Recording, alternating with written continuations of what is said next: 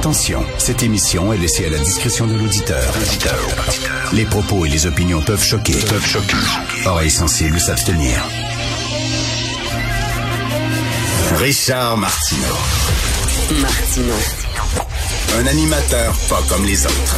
Richard Martineau. Cube Radio.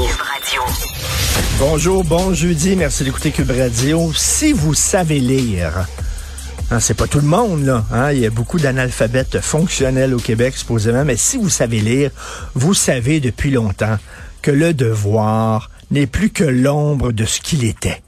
Hein? C'était avant un journal important. Avant, quand tu allais dans les, euh, les transports en commun, tu prenais le métro, puis tu prenais l'autobus, tu lisais le devoir. Les gens disaient, oh, tabarnak! Voici un homme cultivé, voici un homme éduqué, un homme au fait de, la réalité politique. Voici un intellectuel. Tu lisais le devoir, mais dans le fond, dans ton devoir, tu avais le Playboy.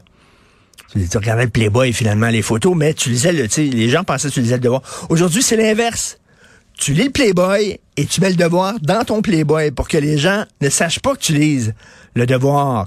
Ils te voient entraîner le Playboy, puis l'autre! Voici un homme qui aime beaucoup les entrevues, beaucoup des textes, parce qu'il a de très bons textes dans Playboy, des très bonnes entrevues. Il dit, Ouais. Mais dans le fond, ils savent pas, c'est que tu lis le devoir.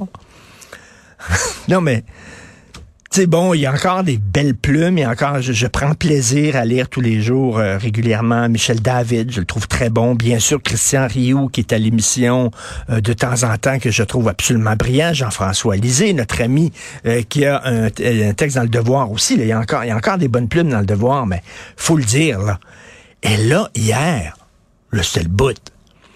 Alors, je dis tout le bien que je pensais du show de Guy Nantel. C'est un show, c'est les gens hurlaient de rire, se pissaient dessus. Euh, hier, Jean-François Lisée, qui est pas le dernier des crétins, disait j'ai ri, j'ai ri, j'ai ri. C'est ça qu'il a dit. Il l'a dit trois fois. Il était derrière moi pendant le show. Il hurlait de rire. C'était super drôle. Et là, dans le devoir, toi, le critique du devoir, il est homophobe, il est misogyne, il est raciste en parlant de Guinantel, puis il dit quasiment qu'il devrait aller voir un psy, puis il tire le Québec vers le bas, puis il flatte nos bas instincts.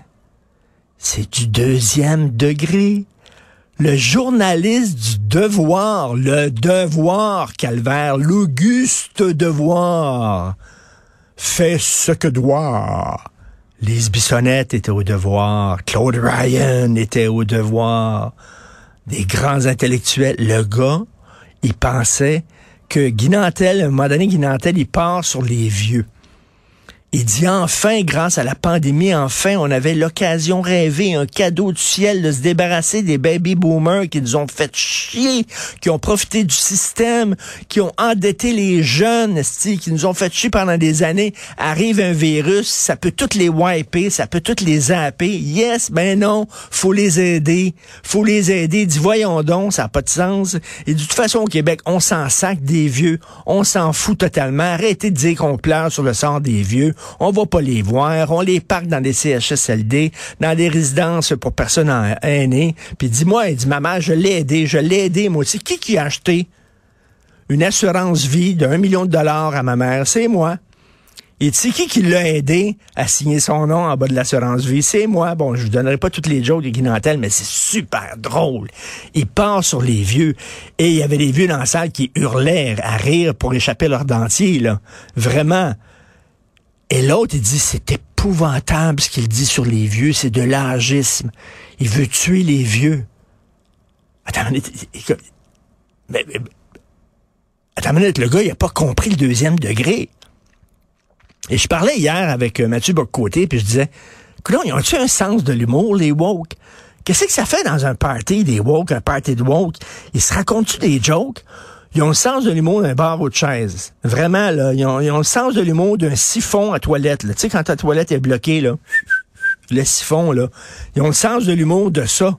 Le gars, il a pas capté le deuxième degré. Il est critique au devoir. Lui, j'imagine, s'il allait voir Aimon Deschamps, puis Yvon Deschamps, il dit, tu nono des femmes? Hein? Moi, on dit que t'es nono. Ma femme, puis là, lui, dit, oh, t'es épouvantable ce qu'Yvon Deschamps dit ses femmes. Ben non. Il rit des gens qui disent ça. Hum, ah ouais? Tu penses? Tu penses vraiment que Guy il veut pas tuer les vieux? Tu penses qu'il... Ah oui, il y a du deuxième degré, tu penses? Il y a de l'ironie là-dedans. Tabouin! Christy! Écoute, là, c'est vraiment, ben vraiment, c'est une, une, critique que je mettrais même pas dans un journal étudiant de secondaire 2, Christy. C'est dans le devoir. Eh ben, bravo.